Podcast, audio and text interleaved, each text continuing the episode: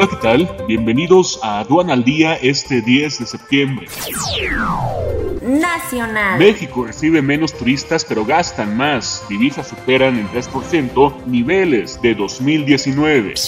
Déficit del presupuesto 2022 no debe preocupar, señala secretario de Hacienda. Se ampliarán hasta 30% la base de contribuyentes en el mediano plazo, señala SAR.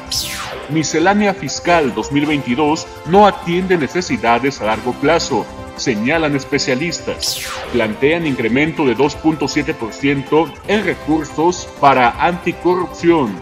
OLAF se debilita tras golpear como huracán Los Cabos. Internacional. Holcim venderá sus actividades en Brasil valoradas en 1.025 millones de dólares. Dinamarca se despide este viernes de todas las restricciones contra COVID-19. Quédate en casa y actualízate con más de 100 horas de alta capacitación en el Diplomado Especializado en Defensa Aduanera. Conoce el temario completo e inscríbete ya en sencomex.com.